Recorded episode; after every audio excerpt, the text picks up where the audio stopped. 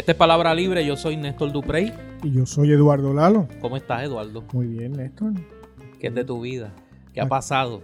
Ah, poco, poco en la semana. Una semana eh, que uno cree que ha pasado poco, pero están pasando cositas. Eh, Este es para los que nos eh, sintonizan por primera vez. Este es nuestro programa número 42 para los fanáticos del béisbol. Eh, nuestro episodio 42, 42 de Jackie Robinson y sí, para que los Yankees se tranquilicen, 42 de Mariano Rivera, que fue el último jugador que utilizó ese número.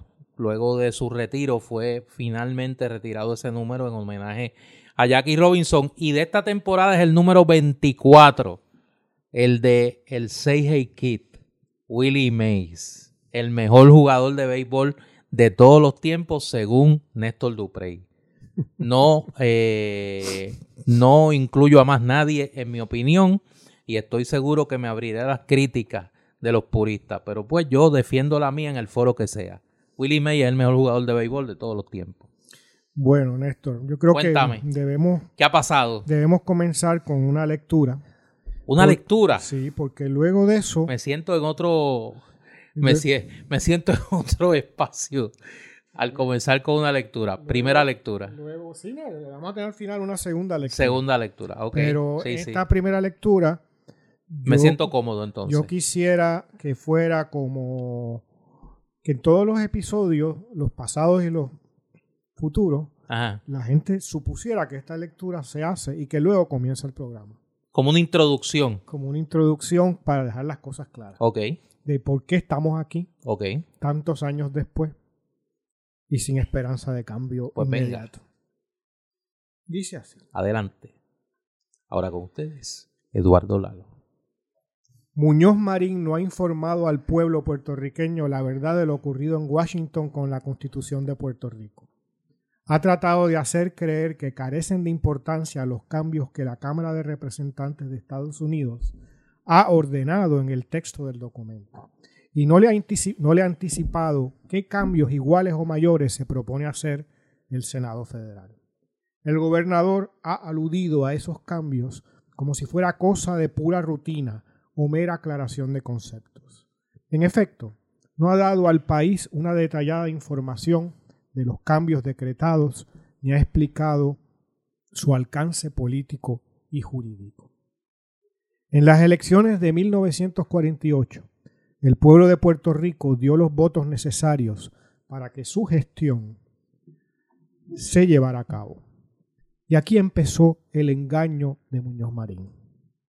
Hizo creer al pueblo que cumplía, su que cumplía su mandato, pero el hecho cierto es que la gestión no se llevó a cabo conforme el programa sancionado por el pueblo, ni se ajustó siquiera a las promesas del líder. En lugar de la constitución democrática a que se prefiere, a que se refiere el mandato popular, Muñoz Marín impuso la ley 600, un estatuto de positivo alcance colonial que preserva las mismas relaciones políticas existentes, cosa contraria al programa de 1948, que no contiene disposición alguna sobre el plebiscito nueva violación del programa de 1948. Si nos ni, ni, los, perdón, ni nos libra siquiera de la abusiva prohibición de refinar nuestros azúcares en Puerto Rico. Incumplimiento de la promesa personal hecha por Muñoz Marín en su, en su discurso del 4 de julio. Así fue como el líder puertorriqueño se inició en su desventurada carrera de farsas, engaños y ocultaciones. En este campo de burlas a la verdad, lo difícil es el primer paso. Una vez dado el primero, se da el segundo sin gran embarazo. El tercero con bastante naturalidad y de ahí en adelante se hace imperativo seguir la farsa hasta el final.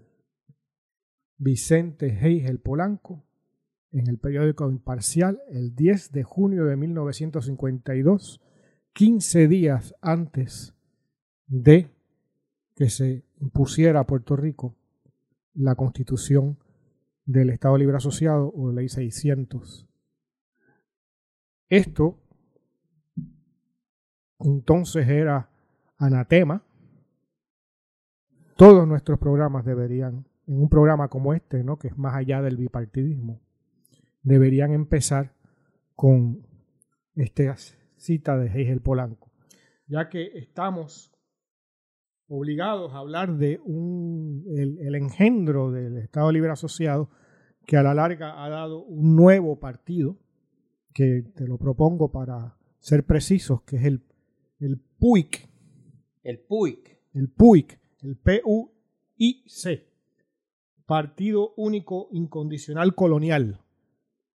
A PUIC. PUIC.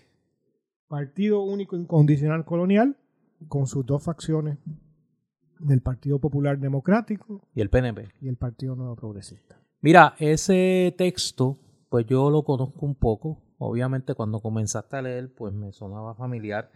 Eh, Vicente Heigel Polanco, pues es una figura que conozco algo. Que has escrito. Por eso, pero no, que no quiero ser eh, comúnmente presumido. Eh, aunque claro, tú sabes que yo practico la filosofía de Caco Ismael, que si uno no se alaba, no hay quien lo alabe. Eh, mi segundo libro fue sobre Heigel Polanco, eh, independentista popular, las causas de Vicente Heigel Polanco, y ese texto que lee es parte de una serie de columnas que publicó Heigel en los periódicos El Mundo y El Imparcial a raíz de la aprobación de la Ley 600 en adelante. Eh, que se titulaban Carta Abierta a los Populares. La mayoría de esas columnas, si no todas, las reproduzco en, mi libro. Eh, y luego Hegel eh, las publicó junto con otros escritos publicados posteriormente a 1952 en un libro que tiene dos ediciones. La primera fue de 1973 y la segunda se realizó hace pocos años gracias a la gestión de la familia de don Vicente, de sus hijos. Este es del 81. Vicente y, y Ani. Eh, y tiene un prólogo extraordinario del doctor Carmelo Delgado Cintrón y me refiero a la farsa del Estado Libre Asociado. Eh, Heigel Polanco era en ese momento, 1950, procurador general, lo el equivalente actual a secretario de justicia. Eh, la segunda figura eh, en el gabinete constitucional no existía la figura del secretario de Estado y era el llamado a sustituir a Muñoz en caso de ausencia de Muñoz o de eh, eh, abandono del cargo por causa natural o por causa voluntaria. y Hegel fue destituido como secretario, como procurador general en febrero de 1951. Muñoz le solicitó la renuncia Públicamente se alegó que la causa era la eh, actitud de Hegel a raíz de la revuelta nacionalista de 1950 y de la fuga del presidio de una serie de confinados del presidio estatal que coincidió con la revuelta nacionalista y que se le atribuía eh, negligencia al administrador del presidio en aquel momento, Conrad Kay, que era un ayudante de Hegel Polanco y al que el negociado federal de investigaciones le ascribía simpatías comunistas. Estamos hablando de los años del macartismo. Pero la razón real eh, que nosotros eh, dimos a conocer, déjame no hablar en tercera persona porque eso es medio de prócer, que di a conocer en el libro eh, Independentista Popular las causas de Vicente Hegel Polanco, en aquel momento Todavía habían sectores del archivo de la Fundación Luis Muñoz Marín que estaban eh, clasificados. Y yo tuve la buena suerte de contar con la aprobación de la Junta de Directores de la Fundación y de su director ejecutivo de entonces, José Roberto Martínez, y ver una serie de documentos de Muñoz que no estaban abiertos al público en general, ya lo están. Y uno de ellos era una serie de notas hechas por Muñoz Marín a sí mismo, donde en una de ellas señalaba que Vicente Heigel no podía ser gobernador de Puerto Rico porque Vicente Heigel y él no tenían la misma posición sobre el tema del estatus político de Puerto Rico. Y era que Heigel había mostrado como procurador general objeción a la aceptación por parte de Muñoz y de un grupo de sus asesores, José Trias Monge, Ey Fortas y otros, de los cambios que él alude a el proyecto de constitución y convenio que se vino a conocer como la ley 600 y que básicamente eliminaban cualquier referencia a la soberanía de Puerto Rico y lo sustituían por una frase que Eifortas incorporó de las ordenanzas del noreste de los estados del noroeste de los Estados Unidos del siglo XVIII en la naturaleza de un convenio, in the nature of a compact. Hegel va a ser muy vocal en las reuniones internas del Partido Popular sobre ese tema y le va a costar no solo su despido como procurador general, sino que a raíz de esas columnas su expulsión del Partido Popular en 1952. Eh, ese libro, que repito, fue mi segundo libro y está agotado, Independentista Popular, las causas de Vicente Hegel Polanco, pues documenta el papel que jugó Hegel en ese proyecto original del Partido Popular, era quizá uno de sus principales ideólogos, de hecho su apodo era el cerebro, mágico, fue portavoz de la mayoría popular en el Senado y fue el autor de gran parte de la legislación de justicia social que se aprobó en los primeros ocho años de mayoría popular en la Asamblea Legislativa con la cooperación de los gobernadores Togwell y Piñero. El libro se consigue, para los que nos preguntan, el libro se consigue en su edición más reciente de Editorial Edil. Es un libro de carpeta amarilla, se consigue por ahí. La farsa del Estado Libre Asociado, Hegel tuvo razón. Eh, y de hecho, uno de los últimos actos de arrepentimiento de Muñoz en 1979, Hegel y Muñoz coinciden en el funeral de Clara Lear y Muñoz le expresa a Hegel su eh, arrepentimiento por su conducta en la década del 50 y luego a la muerte de Hegel, que curiosamente muere un año antes que Muñoz, el 30 de abril de 1979.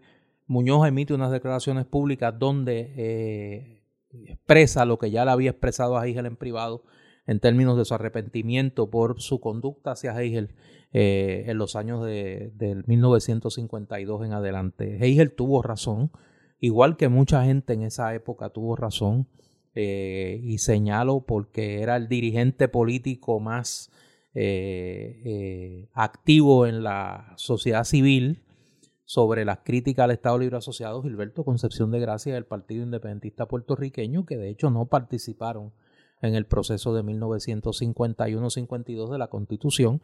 Eh, y obviamente Pedro Albizu Campos como dirigente del Partido Nacionalista que llegó al extremo de convocar a sus huestes a un levantamiento eh, armado. Así que es uno de esos grandes olvidados de la historia y uno de los grandes reivindicados por el, por, el paso del tiempo. Y como nosotros aquí en Palabra Libre, Néstor, buscamos justamente salvar de ese olvido a gente digna y valiosa. Eh, eh, vamos a, como proyecto, ¿no? Ya sabes que te lo he propuesto, eh, contemplar un futuro, esperemos que no muy distante, episodio monográfico de Palabra Libre, en donde nos centremos sobre dos o tres libros. Uno sería la, el de Trías Monjes, ¿no? De José Trías Monjes, ¿no? La, la, ¿Cómo es la...? Las penas de la colonia más, antigua del mundo. Las penas de la colonia más antigua del mundo, que es una historia revisionista de Lela, hasta cierto punto, ¿no? De uno de sus protagonistas. Que y un mea culpa ideológico. Exacto, que está haciendo su mea culpa. Y este texto de Vicente Hegel Polanco, La farsa del Estado Libre Asociado. Y digo un tercer libro porque yo creo que por lo menos de manera auxiliar, ¿no? Auxiliar, podemos uh, también incluir el tuyo de, sobre la figura de Hegel Polanco y, ver esas dos figuras con en estos dos textos. El de Trías tuvo en su momento ¿no? sus lecturas, tiene varias ediciones y es una figura muy prestigiosa. Es un texto eh, que tiene indudable valor, pero que también nos retrata a su autor y ya hablaremos en su, ya hablaré yo por lo menos en su momento de mis impresiones de ese retrato y del aislamiento sociológico, digamos, de, de figuras como Trias Monjes en relación a la inmensa mayoría de, nosotros, los puertorriqueños, y, de ahí a veces su falta de criterio, ¿no? Eh, eh la figura de Hegel Polanco yo creo que es algo, yo desconocía bastante sobre, sobre él y sobre su, su labor. Y según la voy eh, me voy enterando no aumenta mi interés Eh, así que esperemos que de aquí a unas cuantas semanas podamos hacer ese episodio monográfico que yo creo que al igual que otros que hemos hecho, como el de Muñoz Marín, como el del descubrimiento de América, como los que hicimos de Rivero y... Y, el libro de, Malta Ponte Alcina. Eh, eh, pone a dialogar textos de diferentes épocas.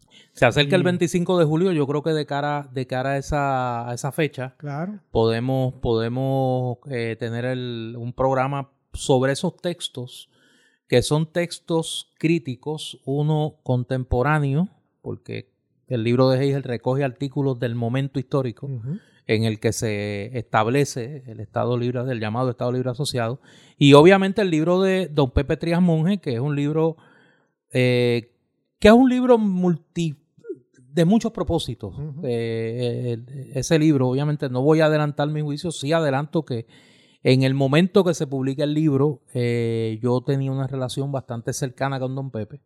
Eh, tuve el honor de que fue el presentador de mi primer libro, de Crónica de una Guerra Anunciada, en la Fundación Luis Muñoz Marín, el libro que trata sobre la relación de Muñoz y la administración Kennedy. Eh, y que en aquel momento pues fue inclusive declarado uno de los libros del año por el periódico El Nuevo Día. Es mi primer hijo literario. Eh, y pues con motivo de eso, pues tuve varias conversaciones con don Pepe sobre el tema y pues sé por dónde andaba su cabeza en aquel momento, lo que le costó crítica del cuerpo místico del Partido Popular en aquella época, pero fue, pero fue otro que, antes de cruzar la otra orilla, eh, dijo con las cosas que pensaba y, eh, pues se sometió al juicio de la historia, ¿no? Con sus luces y sus sombras, como siempre digo. Pero sí, es un buen momento para tener esa conversación. Ahora, aterrizando eh, en el 2021, en el otro lado de esta, eh, de esta tragedia colectiva, ahora hablando del equivalente a lo que fue ese proceso de 1950 al 52, pero esta vez en el anexionismo, en el movimiento estadista, que vive un momento muy parecido, donde las fantasías, donde las mentiras, donde las representaciones, partiendo del supuesto de la ignorancia colectiva, eh, que en aquella época, en los 50, se podía justificar porque no había televisión, eh, las noticias se tardaban en llegar, no había un acceso a las fuentes primarias de información como existe ahora y se podía tergiversar, por ejemplo, el récord congresional como hizo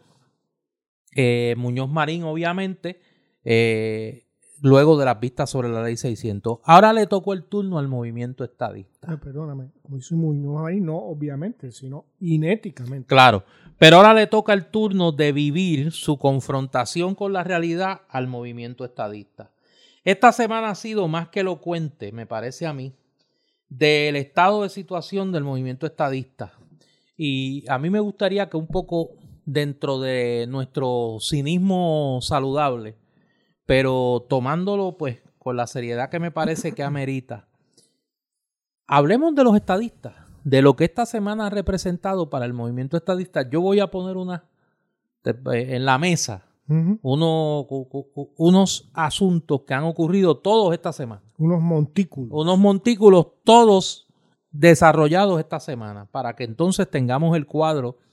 El cuadro me parece a mí más que claro de eh, dónde está parado el movimiento estadista en Puerto Rico. La semana comenzó con la decisión de la juez Rebeca de León en el Tribunal Superior de San Juan el pasado 22 de junio, donde paralizó la certificación de Ricardo Rosselló como eh, delegado eh, designado o electo para cabildear, aunque Melinda se ofenda porque ahora no quiere que las llamen cabilderos, y si no son cabilderos, ¿qué son? Este, Ellos mismos se por eso eh, se paralizó la certificación de Ricardo Rosselló como eh, delegado eh, de para cabildear a favor de la estadidad hasta que no se dilucide la controversia sobre su residencia electoral. Y ya aparentemente hay documentación que prueba que era elector del estado de Virginia y así ha sido debidamente certificado por las autoridades de ese estado. A raíz de esa decisión, ha surgido una controversia en el seno del recién constituido caucus de los delegados estadistas entre los partidarios, defensores, seguidores, creyentes eh, de Ricardo Rosselló, como usted los quiera calificar, y los seguidores, fanáticos, creyentes, admiradores, aquí hay que añadirle el concepto admiradores, de eh, la figura que nosotros eh, identificamos aquí como Alterlúgaro, porque es una, una especie de versión bizarra eh, adaptada al movimiento estadista de Alexandra Lugaro por diseño propio, ¿no? Y ha habido toda una, diría mi madre, doña Evelyn, toda una chismería. Perdóname, Néstor, este pedazo de tu introducción ya bastaría como análisis. No, espérate, no, pues me faltan dos cosas. Yo sé, yo sé, pero imagínate, imagínese nuestro oyente lo que hay que no, no, pero donde hay que qué extremos hay que llegar. No, no, pero voy a voy a llegar de la tremenda corte a noche de gala, no te preocupes. Estoy en la mira, estoy en la tremenda corte. Yo voy a llegar a noche de gala, pero déjame déjame ir poco a poco. estoy en el estoy, estoy en la insultar a tres patines. No, no, no, estoy en la tremenda corte. La chismería que se ha formado entre los seguidores de, de Rosellito y los seguidores y admiradores de Alterlúgaro. Además de eso, ha habido un movimiento eh, cuasi sindicalista encabezado por esa dirigente gremial, Melinda Romero, que está solicitando una especie de lloriqueo este, at large que bendito. Que 90 no le dan. 90 mil pesos no dan para vivir. Que le paguen 140, ¿qué quiere? Bueno, eran 174. 174. Que le paguen 174 mil pesitos. Una limonita, por el amor de Dios. Más los gastos. Más los gastos para que ella pueda ir decentemente a, a caminar allí en la esquina de Walk y Don't Walk. Eh, a buscar gente para hablarle de la estadidad. Hasta ahí la comedia. Rosa Parks, tú sabes, tenía ese Eso es como Rosa... No, no, no, es una especie de Rosa Parks pesetera. Una especie de Rosa Parks pesetera que entonces para que para yo montarme en la guagua me tienen que pagar. Porque si no, no voy a hacer la protesta. Eso es lo tragicómico. Ahora voy a lo serio. Y con esto, pues obviamente pasó, pasó el batón. La semana pasada nosotros dijimos aquí, y como este es el podcast que los analistas escuchan, para que después cuando vayan a plagiar, lo hagan correctamente. La semana pasada nosotros dijimos aquí, sí, no, yo sé por qué lo digo. Eh, nosotros dijimos aquí. Tienes el mocho afilado. Sí. Eh, nosotros dijimos aquí que a medida que el volumen del discurso estadista fuera en aumento, los elementos del Partido Republicano que se oponen a la estadidad iban a comenzar a hablar. Y que ya habíamos tenido una muestrita en la vista del Comité de Recursos de la Cámara de Representantes. Esta semana, vista que no ha sido lo suficientemente discutida porque no le conviene a la mediocracia eh, del Partido Púrpura, del, ¿cómo es que tú le llamas ahora? PUI, que el Partido Único del Partido Incondicional Colonial. Se dieron las vistas públicas para el nombramiento del juez Gustavo Gelpi como juez del circuito de apelaciones de Boston. Y aquello fue un recital de Carnegie Hall de los senadores republicanos que fueron allí en fila a caerle encima al nombramiento de Gustavo Gelpi, no por los méritos de Gelpi, sino por las posturas de Gelpi en favor de la estadidad y del territorio incorporado. Y recuerdo, vuelvo, para que cuando nos vayan a plagiar nos plagien correctamente, que en el Senado Federal no ha habido vistas sobre el tema del estatus político de Puerto Rico. Y esta era la primera ocasión en años que senadores, particularmente republicanos, se podían expresar y aprovecharon la primera ocasión, las vistas de la confirmación del juez El Pi, para dejar meridianamente claro su oposición, su desprecio, su desdén a la mera sospecha de un reclamo en favor de la estadidad para Puerto Rico. Y eso es el entrenamiento de primavera, el sprint training de los senadores republicanos de cara a una vista que se dé, que les anticipo, no se va a dar en el Senado federal sobre el tema del estatus de Puerto Rico. Bueno, es que esto va con, con, con la política oficial de 122 años.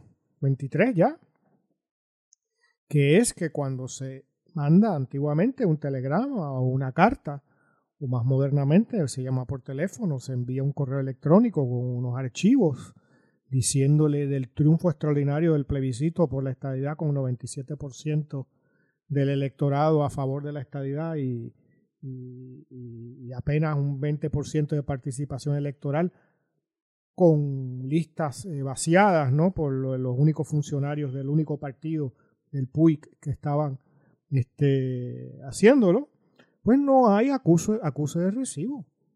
No va a haber vista, como tú bien dices. Como no va a haber seguimiento de la vista de Grijalva, que está el pobre, necesita tres años de descanso después de la vista que estuvo. Ese hombre lo único que lo salva es que tiene, ¿tú te fijaste? Allí al santo. Al santo. Sí. Ese hombre no tiene a Rupert, ni tiene, ni tiene este, ni a César Chávez, porque yo por lo menos hubiese esperado que tuviera a César Chávez. Lo que tiene es al santo. Este, el enmascarado de plata. Imagínate. Ese hombre, después de esa vista, yo me imagino que habrá ido al chinchorro mexicano más próximo. Allí a. Compró una botellita. No, chacho. Eh, una mezcla de, margarita. Y, se tiró por lo menos cuatro películas del santo. Sólido. En YouTube. Llegó a cuatro del santo en YouTube. Luego se comió el gusano del mezcal. Sí, sí, sí. Y aún así. Bueno, él lo dijo. No descansó. Tú le veías la cara a ese pobre hombre al final de la vista. Él dijo que él estaba frustrado. Que él estaba frustrado por la discusión. no, no, no. Otra cosa. Una palabra de, la, de las cuatro de la tarde sin la media botella de mezcal. Sea, mire, yo estoy frustrado por la discusión del, tema del estatus de Puerto Rico y, y, hay que entenderlo. Pero mira, Néstor eh, y, nuestros oyentes, pensémoslo un poquito con, un con algo de indiferencia. Indiferencia me refiero aquí no a desprecio ni nada de eso, sino de es como que alguien nos venga a hablar del destino de Gibraltar. ¿No? Este, pues a nosotros ni nos va ni nos viene porque somos puertorriqueños. A la mayor parte de los británicos les da igual y es una colonia británica. A la mayor parte de los españoles que no sean unos locos de estos eh, filofranquistas, no posmodernos, eh, les da igual también si es un peñón allí, qué diferencia le, le hace España. Pues imagínate que tú seas este, Grijalva, que tiene alguna relación porque es latino y porque, en demócrata. Pero imaginemos al, senador o representante de Missouri, de Georgia, de... No vayamos a los extremos, que si las Dakotas o algo así, de, de Maine, que puede ser hasta liberal. Te viene para encima Melinda Romero. Te viene para encima la Alter Lúgaro. Te viene para encima, ¿qué es? El, sobrinito de Fortuño o algo así. Aquí Nino. Ah, el de, sí, sí, la foto. Que se tiró la foto. ¿Quién más está ahí? Porque ni siquiera yo, que escribo en los periódicos y hablo aquí contigo cada semana, ni sé quiénes son los demás. se te quedó una parte importante de ese conglomerado. ¿Quién está? Mallita. Ajá, No me deje a Mayita afuera. Este, imagínate que llegue Little Maggi allí. Mini Maggi. Con un inglés little, little, little English. Sí. ¿No? No, no, con traductor, porque ya la última reunión fue con traductor. Pues con traductor. Sí, sí. ¿Y ¿Quién más está Ella en ahí? vez del Congreso se cree que está en la ONU. ¿Quién más, quién más está ahí? Eh, está... Digo, yo, yo, eh, yo hubiera estado, pero bueno. Zoraida Buxó. Eh, bueno, se estará comprando durante Exacto. el día y irá a la reunión después. Eh, y no podemos Yo decir que los esos demás. son, esos no son. podemos decir si no, porque ahí hay cinco, eran como ocho. No, pero son, no, no, no, son, son seis. Sí, pues nos falta uno. Así de importante es ese. ese... Fue Ricky. Son Ricky. Ah, bueno, pero ese ya lo poncharon. Los sena- la- las senadoras son. Oye, me da. Toca aguantar la gana de reír, pero es que así es que las tengo que calificar. Eh, Zoraida Buxó y Melinda Romero. Eh. Este, la Eugene Debs de, de el siglo XXI. Alex, esa es la Alexandria. Alexandria. Ocasio, sí, sí, Boricua. Entonces, los eh, delegados a la Cámara son Ricky Rosselló, la Altelúgaro, Mayita y el sobrino de Fortuna. Esos podrían llevar camisas de Pepsi Center todo. Sí, Un básicamente. auspicio. De, Cortesía de la División de Psiquiatría de Howard University. eh, exterior. Allí en Washington. Eh, La clínica, este- la clínica de- experimental que los la manda. clínica experimental de Howard que University. los dejas ahí correr Sí. por ahí en la libre Sí, comunidad. Básicamente, básicamente. Pues tú imagínate que te volvamos a. ¿Tú te imaginas a- que un individuo así como Chuck Grassley, Por eso. que es de Iowa, Volvamos a la de Iowa, indiferencia un poco que tú no, no conoces nada de esto que nosotros nos reímos porque es que no puede ser de otra manera. Pero que te llegue un fenómeno de eso, el alterlúgaro, allá a la oficina, Imagínate. con siete tics y con no sé cuántos y, y la, eh, eh, Ricky Rosselló que viene con el desprestigio eh, que ha salido en todos los periódicos del mundo, en todas las televisoras, que se sabe lo que es más, es un cuerpo radioactivo que llega a esa oficina, que no va a pasar de- de- del lobby. Exacto. Eh, Melinda Romero, bueno, pues sí, pues mira, ah, tu papá, sí, me acuerdo de él, ah, qué pena que murió. Ahí se quedó la conversación. Entonces, eh, vamos a estar claros, este, Néstor. Si llevamos 123 años en unos días de la invasión militar de Estados Unidos, no ha pasado nada en 123 años, como lo que leía del texto de los textos de Hegel Polanco al comienzo. Nada importante, ningún cambio fundamental, como yo escribía en mi última columna del Nuevo Día el sábado pasado. El Puerto Rico de hoy se parece del 2021 al del 1900.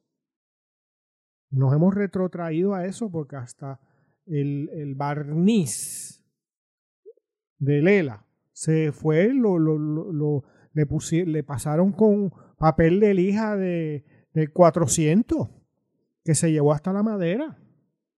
No te digo que, que se llevó el barniz, se llevó la madera. ¿No? Y está en el proceso de llevarnos la madera, de, de llevarnos las instituciones, ¿no? De fragilizarlas hasta llevarlas a su desaparición.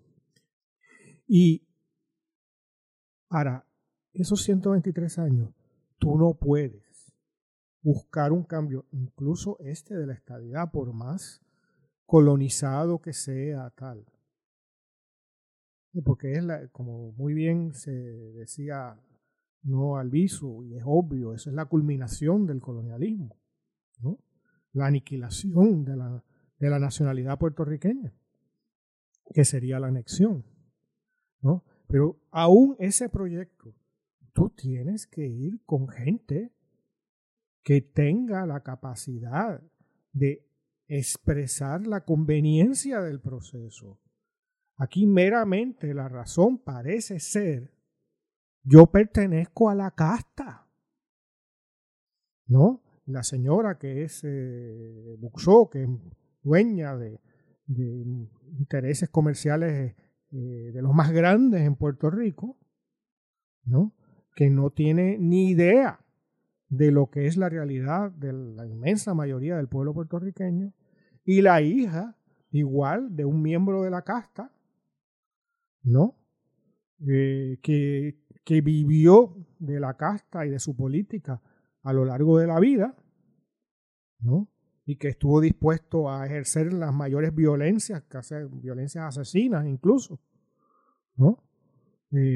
A la hora de defender sus intereses y perseguir a los opositores, pues tú no puedes llegar con eso al Senado y ni se diga la lugar, o sea, eh, citando a nuestro amigo, ¿no? Cualquier mínimo investigación de inteligencia, si esto se discutiera, no, no se llega ni a eso porque no se toma en serio, pero si se tomara alguna vez en serio cualquier informe de quiénes son esta gente que le proveerían a esos políticos estadounidenses, los de ya inmediatamente, sabes, le sacas el cuerpo.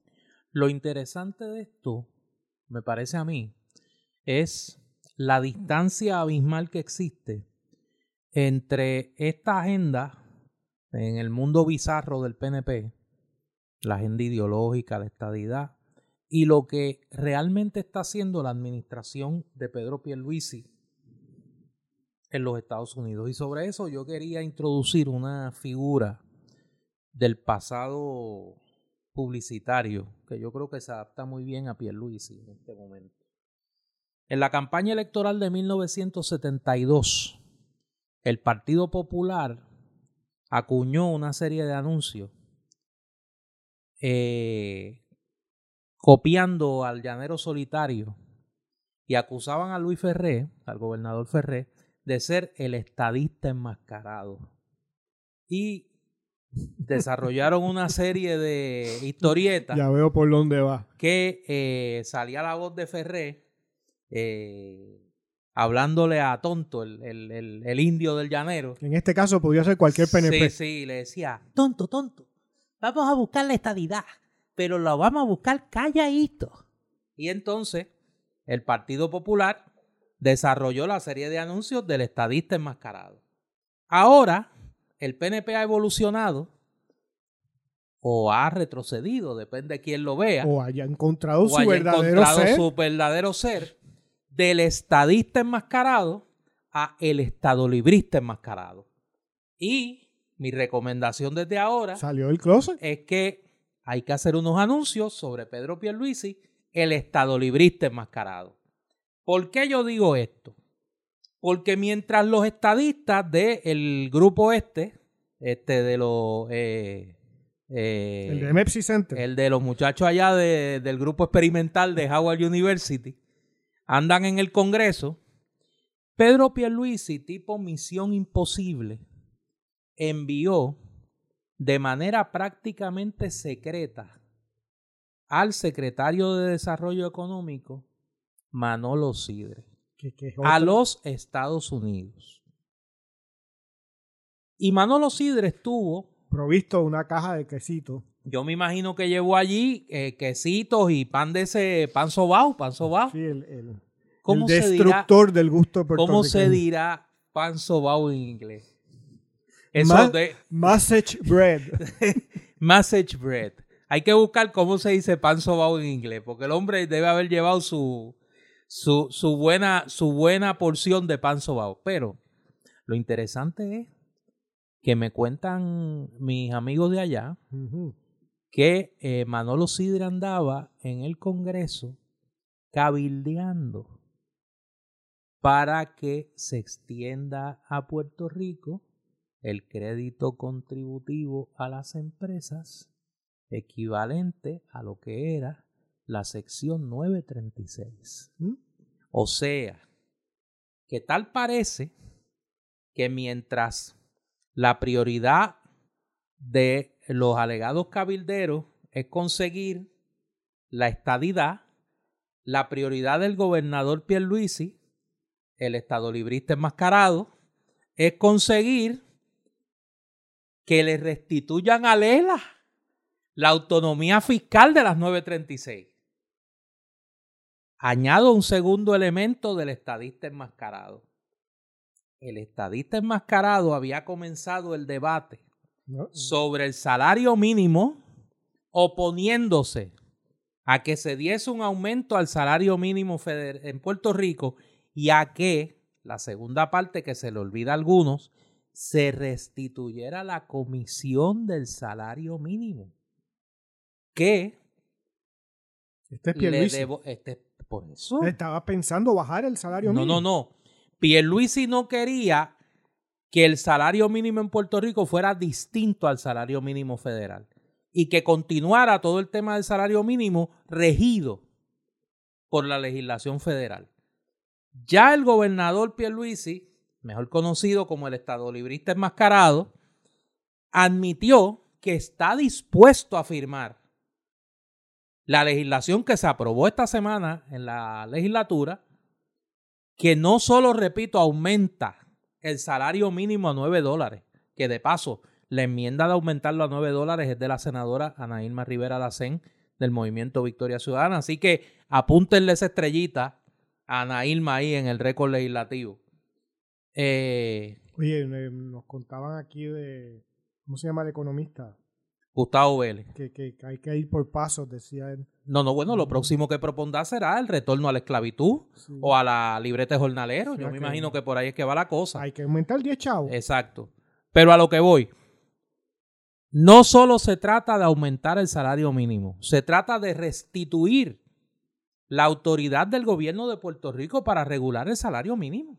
La autonomía fiscal. Y entonces va a resultar que ni Hernández Colón, ni Aníbal Acevedo, ni Alejandro, ni Sila Calderón, ni Alejandro García Padilla le devolvieron un poder al Estado Libre Asociado y se lo va a venir a devolver Pedro Pierluisi, el Estado Librista enmascarado.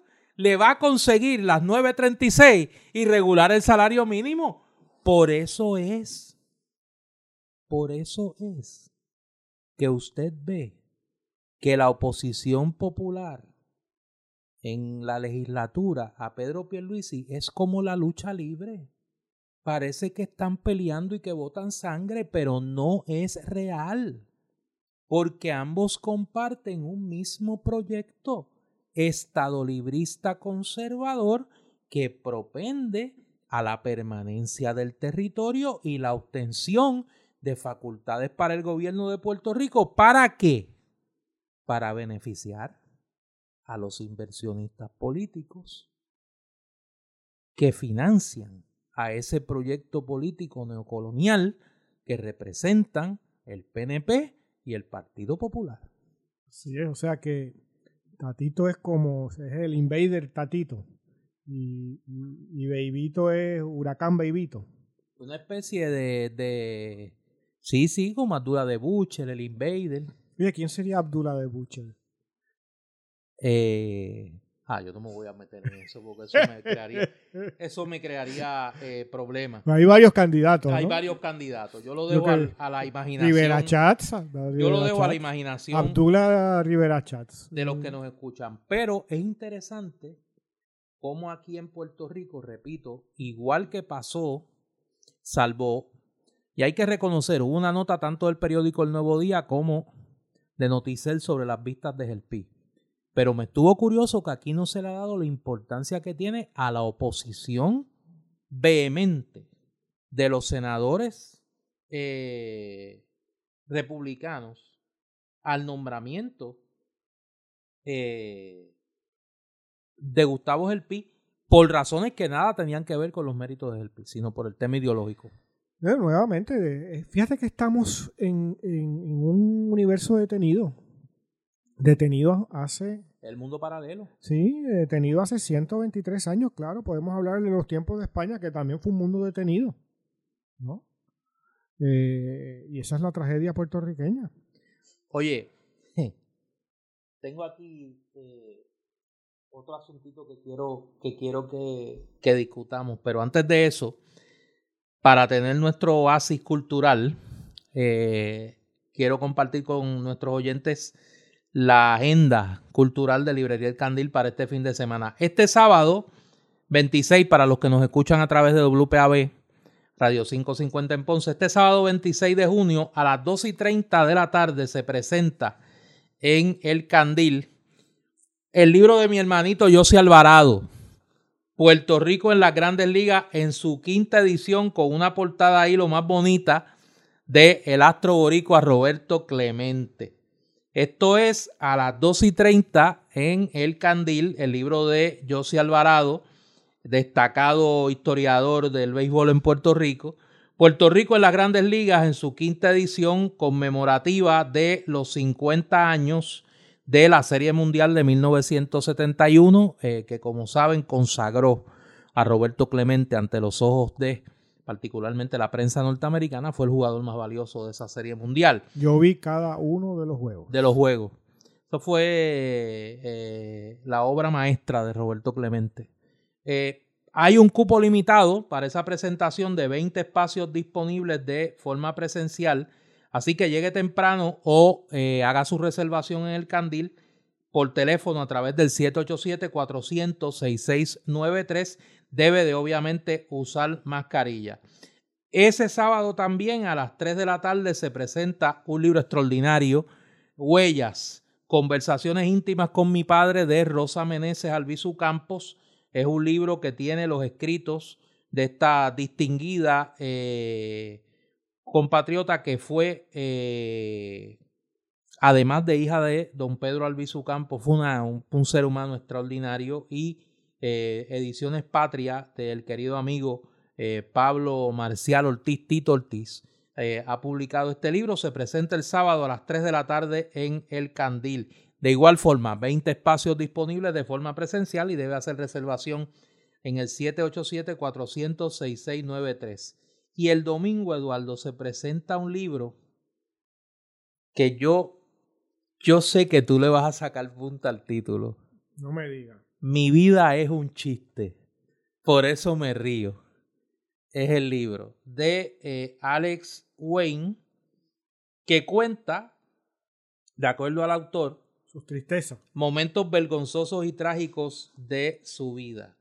Esto es el domingo a las 2 de la tarde. Se presenta este libro, Mi vida es un chiste, por eso me río, de Alex Wayne en el Candil. Estas tres presentaciones son este fin de semana. Todas tienen cupo de 20 personas en, modalidad presencial y debe, obviamente, para ir a hacer reservación en el Candil al 787 400 6693 y de asistir debe hacerlo con mascarilla. Recuerde que puede visitar la página web del Candil eh, y los libros que se mencionen eh, los encontrará también en nuestras redes sociales, en Facebook, www.palabralibrepr.com, en Twitter, Palabra Libre PR y en eh, Facebook, Palabra Libre PR. Y todos nuestros episodios sabe que puede acceder a ellos tanto en nuestra, en nuestra página web como en las plataformas, todas las plataformas de eh, podcast. Quiero hablar de un tema eh, que sé que como dicen los libros de Juan Eslava Galán no le va a gustar a nadie, pero me parece que es un tema que, hay que introducir en la conversación en Puerto Rico. Esta semana la Asamblea General de Naciones Unidas eh, aprobó una resolución que lleva aprobando hace algunos años eh, condenando el bloqueo que sufre la isla de Cuba por parte del gobierno de los Estados Unidos desde 1960, bajo la administración de Dwight D. Eisenhower. Eh, ese bloqueo contó con eh, la repulsa de la inmensa mayoría de los países de la Asamblea General que tienen asiento en la Asamblea General. Los únicos dos votos en contra de la resolución fueron del Estado de Israel y de los Estados Unidos, que pues, es el promotor del, del bloqueo y representan la unanimidad de la comunidad internacional más allá de líneas ideológicas en una práctica que debería, que debería ser y es repudiada por la inmensa eh, mayoría de, eh, eh, de los países del mundo. Déjame rectificar un dato porque me confundí. El bloqueo económico fue bajo la administración de Kennedy en 1962 como parte de la crisis de eh, los misiles. Eh, con Eisenhower fue la ruptura de relaciones con Cuba en 1960. Eh, y luego la expulsión de la OEA que se da en Punta del Este, la reunión de la Asamblea de Punta del Este en Uruguay en 1961. Yo creo que de igual forma deben ser valores universales la defensa de los derechos humanos y la condena de las violaciones a los derechos humanos donde quiera que éstas se realicen. Y en los últimos días, América Latina ha tenido que ver la conducta dictatorial, autoritaria, despreciativa de los más elementales derechos humanos del gobierno nicaragüense bajo la dirección de Daniel Ortega y de su esposa Rosario Murillo cinco candidatos presidenciales eh, encarcelados, dirigentes políticos obligados básicamente a tomar el exilio, cierre de medios de comunicación importantes de Nicaragua y una campaña de hostigamiento a la oposición y, de y a todos los sectores intelectuales que levanten alguna crítica a el régimen de Ortega y su esposa, que merecen la condena unánime de todos aquellos que dicen defender los derechos humanos. El derecho a expresión, el derecho a asociación, el derecho a la legítima protesta. Eh, y a mí me parece que uno de los graves problemas que tenemos en Puerto Rico es que se ha vendido muy cara la solidaridad a la causa de la descolonización de Puerto Rico. Y la solidaridad de algunos gobiernos y países a la causa de la descolonización de Puerto Rico le ha costado, o a muchos parece que les cuesta, el guardar silencio cuando ocurren violaciones a los derechos humanos que cuando ocurren en Puerto Rico contra defensores de la independencia de Puerto Rico, se repudian, se condenan, se protestan como deben ser repudiadas, condenadas y protestadas cuando esas prácticas las ejecuta un gobierno contra opositores legítimos en un país independientemente de la postura de ese gobierno sobre los temas que afectan al pueblo de Puerto Rico. Y a mí me parece que le hace mucho daño a la descolonización de Puerto Rico, le hace mucho daño a la causa de la soberanía de Puerto Rico. El que se guarde silencio cuando un gobierno repudia con sus prácticas los derechos humanos, como ha hecho el gobierno de Nicaragua, que en vida hostigó hasta el cansancio a Ernesto Cardenal, que en su lecho de enfermo le abrió una investigación criminal, que en su lecho de muerte interrumpieron su sepelio turbas sandinistas para hostigar a la familia de Ernesto Cardenal que le ha hecho la vida imposible a destacados dirigentes de la revolución sandinista, como Sergio Ramírez, como Dora María Telles, héroe de la lucha contra la dictadura de Somoza, que vio su residencia destruida por las turbas sandinistas, por las turbas orteguistas, por la mafia que gobierna Nicaragua. Y a mí me parece que igual que ha ocurrido en otros casos, la intentona de golpe de Estado en Bolivia contra Evo Morales. Todo lo que está pasando en Perú, donde la mafia fujimorista quiere despojar de su triunfo a Pedro Castillo por el único delito de ser un candidato de izquierda, favorecido por la voluntad popular de los peruanos. Igual que se condenan esas prácticas autoritarias, hay que condenar el aniquilamiento de los derechos democráticos en Nicaragua bajo la dictadura de Ortega y de su esposa. Y de cómo luchadores de toda una vida contra el autoritarismo, cuando era Somoza el que encarcelaba, cuando era Somoza el que mataba, cuando era Somoza el que reprimía. Y ahora se oponen igual cuando es una dictadura que utiliza los valores de la izquierda para reprimir y comportarse como una vulgar dictadura de derecha. Y eso merece el repudio de los que en Puerto Rico creemos en las libertades democráticas. Independientemente de la postura que ese gobierno asuma sobre el tema de la descolonización de Puerto Rico. Y me parece que en ese sentido se ha guardado demasiado silencio en Puerto Rico. Hay que condenar y hay que señalar lo que está pasando en Nicaragua.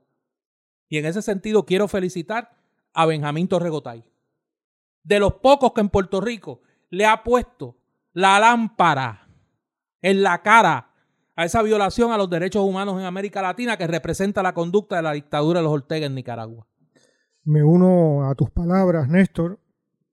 Eh, yo estuve cerca del proceso nicaragüense en los años 70, porque era estudiante, y de hecho fui uno de los organizadores de un evento que yo estudiaba entonces en la Universidad de Columbia en Nueva York, de traer a Ernesto Cardenal a la universidad a hablar, donde lo presentó Clemente Soto Vélez, el poeta puertorriqueño que hemos mencionado aquí en, en, el pasado y que fue un preso político de muchos años eh, junto al Albizu, Correger y otros, ¿no? presos nacionalistas y uno de los grandes poetas vanguardistas, no solo de Puerto Rico, sino de América Latina. Eh, eh, vino ahí Ernesto Cardenal a presentar una película sumamente dramática que dejaba uno frío, ¿no? De cómo jóvenes nicaragüenses morían en las ciudades y en los bosques, ¿no? En la guerrilla, con los bombardeos de la, de la aviación nicaragüense respaldada por Estados Unidos.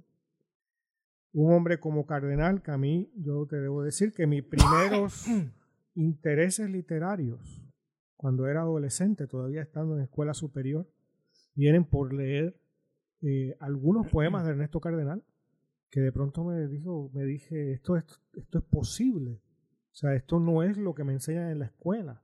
Esto es un lenguaje contemporáneo que yo entiendo, que me impacta. Y desde muy temprano en mi vida, ¿no? Tuve gran aprecio por Cardenal. Y, y fue alguien que sacrificó gran parte de su vida por, esa, por ese proyecto sandinista, eh, estuvo dispuesto a recibir el castigo de la oficina para, ¿cómo es? La, no sé qué de la fe, la nueva Inquisición. La Congregación para la Doctrina de la Fe. La Doctrina de la Fe, en otras palabras, la Inquisición, y lo condenaron a no poder oficiar misa ni ninguno de los sacramentos, siendo él un monje, un sacerdote católico, hasta su lecho de muerte. Donde se le fueron restituidos, sus votos sacerdotales por el Papa Francisco. Que se dice rápido, porque a través de un muy buen amigo y gran poeta puertorriqueño, Ángel Darío Carrero, que falleció desgraciadamente hace unos años, todavía muy joven, y que teníamos al morir, teníamos el proyecto de viajar a Nicaragua para hacer una entrevista a Cardenal, uno de los proyectos mutuos con Darío que quedaron eh, tristemente eh, interrumpidos por su fallecimiento y mi recuerdo a su memoria en este momento. Eh, fue alguien que mantuvo una vida religiosa a lo largo de décadas ¿no? en Nicaragua sin el reconocimiento de la Iglesia Católica de la cual nunca se separó.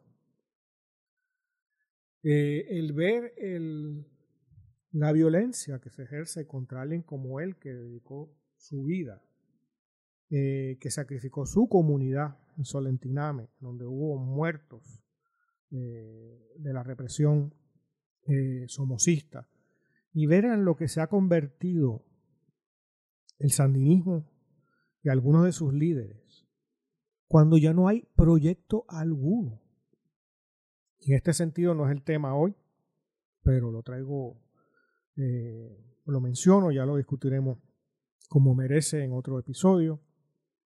Como también tendríamos que acercarnos a la situación cubana, cuando ya no hay absolutamente ningún proyecto de justicia social ni de cambio, cuando se trata de ver cómo controlamos una especie de capitalismo primitivo que se le devuelve a la población de su capitalismo de supervivencia, ¿no?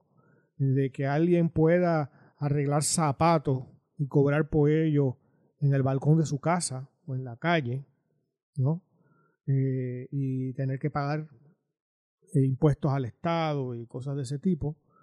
eh, en donde se han venido abajo eh, todo proyecto, pues lo que queda es el privilegio, el privilegio de unos sectores eh, que tienen su retórica. en ese sentido, la casta puertorriqueña del Partido Único Incondicional Colonialista, de la cual hablamos cada semana, tiene también sus mitologías y sus, y sus proyectos, sus supuestos proyectos, y, están algunos convencidos de que están haciendo el bien y que, y que tiene sentido que no se aumente el, el, el salario mínimo, como hacíamos la referencia de ese pseudo pseudoeconomista eh, que habla con frecuencia en los medios de comunicación, ¿no? Es decir, están convencidos que eso es bueno para el mundo. Que en la medida en que haya una gente que tenga más dinero para invertir y para disfrutar, por supuesto, como de manera privada, pues eso es bueno para todo el mundo. Pues igual hay gente que piensa que esta es la, sabes, la gesta de Sandino. No hay gesta de Sandino. Ya hace mucho tiempo, estos son transfugas. Y de la misma manera que Muñoz Marín hizo la farsa a la que yo leí al comienzo, podríamos decirle tristísimamente a Ortega en Nicaragua que él es un tránsfuga, ¿no? De, la revolución sandinista ha pasado al capitalismo, eh, a los beneficios privados de, del capitalismo glorioso de, del sátrapa, ¿no? Eh, y no hay forma de defender eso. Yo, de hecho, en una ocasión que tuve oportunidad de hablar con algunos líderes eh, del independentismo puertorriqueños, les cuestioné justamente de esa relación con, con Ortega en particular y con el gobierno de Nicaragua, y, como diciendo, o sea, qué, qué, qué cordura política tiene un gesto como este. Claro, se puede entender la soledad puertorriqueña, la soledad del independentismo puertorriqueño y de ahí el agradecimiento justificado a países como Cuba y Nicaragua y Venezuela y otros, pero tiene que ser un agradecimiento no exento de una crítica. Claro. Porque cuando, tú sabes, las cosas eh, sencillamente no son, no se pueden justificar con bloqueos o con, con con ataques de. porque también. Entonces cualquier cosa es justificada. Exacto. ¿no? estamos justificando la muerte, eh, el asesinato, eh, la represión, la tortura. Y eso, en mi visión de mundo, no se puede justificar bajo ninguna circunstancia. Correcto. Y eso me parece a mí que son las distinciones que hay que hacer. Y en ese sentido, mi llamado es a que en Puerto Rico se mire más a lo que está pasando en Nicaragua porque es una situación muy seria y atenta contra los más elementales derechos humanos. En el caso, por ejemplo, cubano, con la situación de San Isidro, ¿no? del colectivo ese, si, si en una sociedad, digamos, si nosotros en Puerto Rico o en cualquier otro país del mundo podemos hacer una manifestación frente a un, digamos, una secretaría, un ministerio, a una dependencia de gobierno, y esa manifestación es reprimida, como lo vimos en el verano del 19, en, casi diariamente, con, con, eh, bombardeo de, bombas estas lacrimógenas y demás, ¿no? Eh, que parecía una guerra allí en el viejo San Juan, campo de guerra, y, y nos parece grotesco, pues es grotesco también Cuba. Es una protesta, un sentarse frente a una puerta. A lo mejor la protesta no es válida. Uno puede estar decir, mira, estos son unos locos, pero tienen, deberían tener derecho a hacerlo. Y no puede ser que esto acabe en huelgas de hambre, en, secuestros, en, represiones, en, vigilancia policíaca eh, eh, claustrofóbica, ¿no? Para algunos de los que participan en esas tengan o no razón. Porque ese no es el punto. El, punto aquí lo que se cuestiona es el grado de represión, la intensidad de esa represión.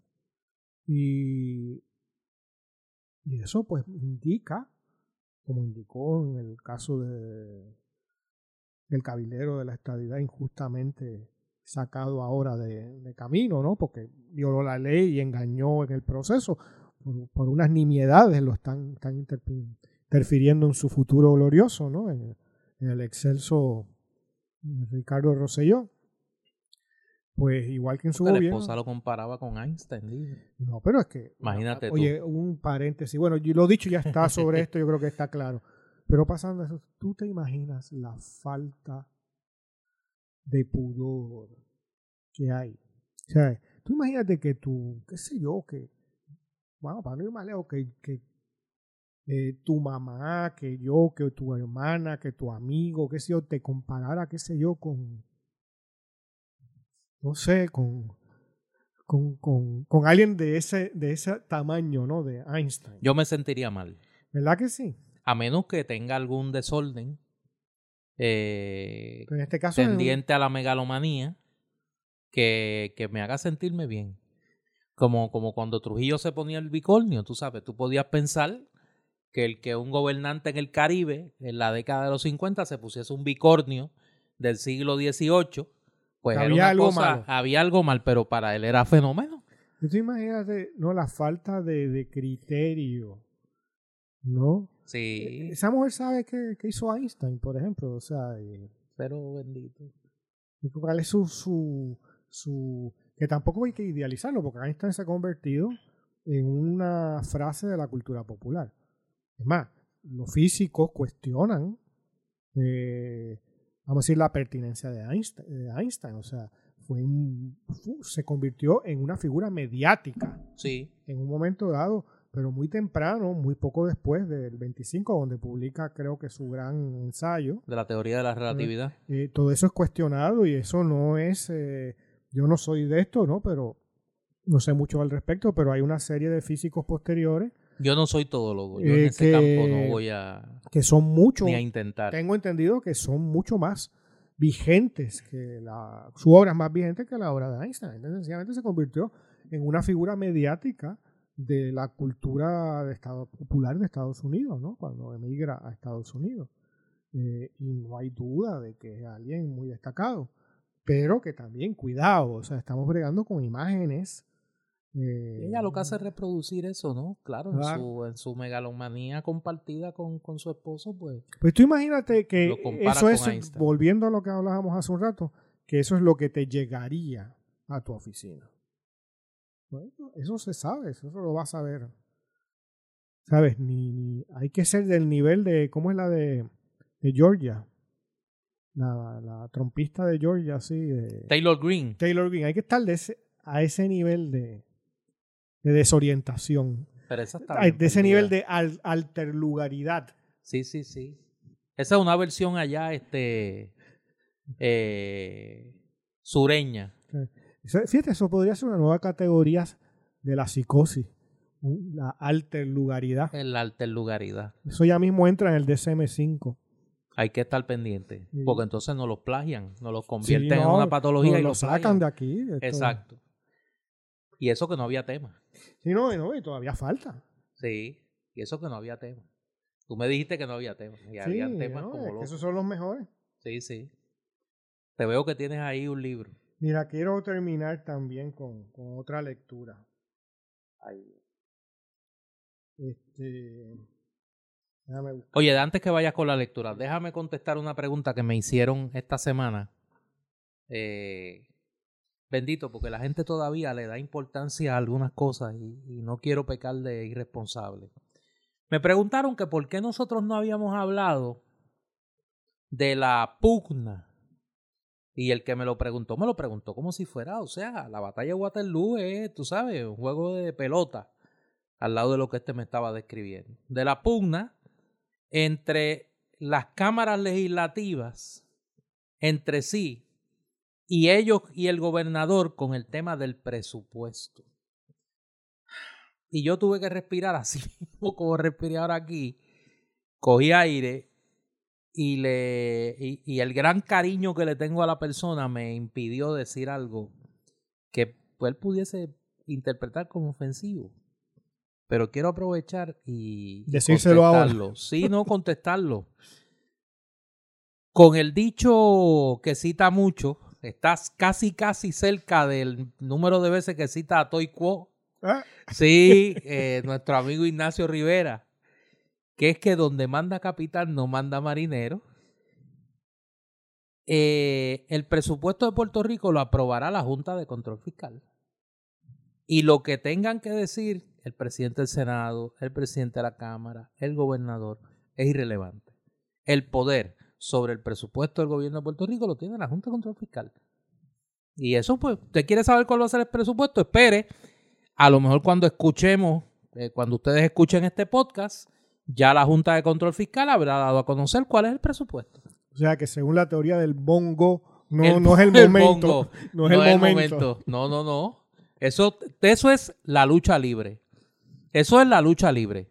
Lo real va a ser cuando eh, la gobernadora de facto, Natalia Yaresco, haga varias cosas. De a conocer el presupuesto, derogue por su cuenta la ley de retiro digno, porque la va a derogar en el presupuesto, y el presupuesto se apruebe con los recortes ya anunciados por la Junta. Sencillo. Bienvenidos a la colonia Bienvenidos a la colonia. Eso es lo que hay. 123 años de, de Junta de Control Colonial. Y, y contando. Y contando. Pues fíjate, en ese sentido tengo aquí unas lecturas. La tradición puertorriqueña en todas, en muchas cosas, incluyendo la literatura, es extraordinariamente rica y por desgracia muy desconocida. Y hoy quiero traer acá unos textos maravillosos, brevísimos, como mucha de su obra, pero maravillosos de el el único poeta puertorriqueño que tiene un nombre noruego. Yalmar Flax. Bueno. Eh, y Yalmar eh, tiene una trayectoria literaria muy importante. Hay una obra, un libro que todavía se consigue con relativa facilidad que publicó la editorial de la Universidad de Puerto Rico, que es su obra breve, ¿no? que recoge, me parece que nueve de sus libros. Eh, y como digo, eh, es accesible y la, recomiendo mucho, es maravillosa. Y este libro es eh, un libro posterior, no está incluido, por supuesto, en, esa colección, que se titula Penultimatum. Me gusta el título. y Yalmar Flax es, hace algo que no es común, y es hacer una poesía extraordinariamente asociada al sentido del humor. Y aparentemente es muy sencilla, es un lenguaje muy de su época, ¿no? esa especie de antipoesía eh, que quizás inicia Pales Mato, ¿no? Eh, el gran padre de la antipoesía, que se entiende que es así, que fue el chileno Nicanor Parra, él mismo reconoció en un seminario en Nueva York que eh, que él leyó Tuntún de Pasa y Grifería en una edición mal estado que le llegó a Santiago cuando era joven y quedó deslumbrado, ¿no? El libro de Pales Mato, el poeta puertorriqueño. Y que ahí estaba el germen para lo que él luego va a llamar luego la antipoesía. Y Yalmar Flax me parece que hace parte de esa distinguida tradición y tiene aquí en una sección formidable de penultimatum que se ya titula apotegma, ¿no? Los apotegmas eran pequeñas sentencias, ¿no? Que usualmente tenían un corte religioso. Entonces, aquí yo quiero leer tres y con eso concluir nuestro episodio de hoy. Adelante. Pero, aunque tienen unos títulos, fíjate, yo los asocié con eventos o con situaciones o personajes de, eh, eh, de nuestra actualidad ¿no? Entonces hay uno que se titula El adolescente. Y no sé por qué, ahora tú me dirás quizás, este, lo asocia al gobierno de Pierluisi. ¿Por qué? Pues te, voy a leer el poema. El adolescente tiene el rostro cundido de acné y se masturba imprudentemente. No puede separar el grano de la paja Sin gobierno. Pierluisi, yo creo que tiene ese, ese- esas problemáticas. Hay algo ahí, sí. Como, no sé, como que... Tiene algo de eso, tiene algo de eso. Sigue. Entonces, aquí hay otro brevísimo que se titula El sordo. El sordo. El sordo. Y pensé en el Partido Popular Democrático. Yo también. Fíjate, sin conocer el, el contenido, pensé en eso. Y el poema todo es una pregunta nada más. Y es el- la siguiente. ¿Qué dice, doctor? ¿Metatesis o metástasis? Profundo. Ese es profundo. Allí no se han enterado. No, no, no se han enterado. De Palabra Libre, yo soy Néstor Duprey. Y yo soy Eduardo Lalo. Contradicción aparente de Yalmar Flax. Hay que reírse antes de irse. Volvemos en una semana.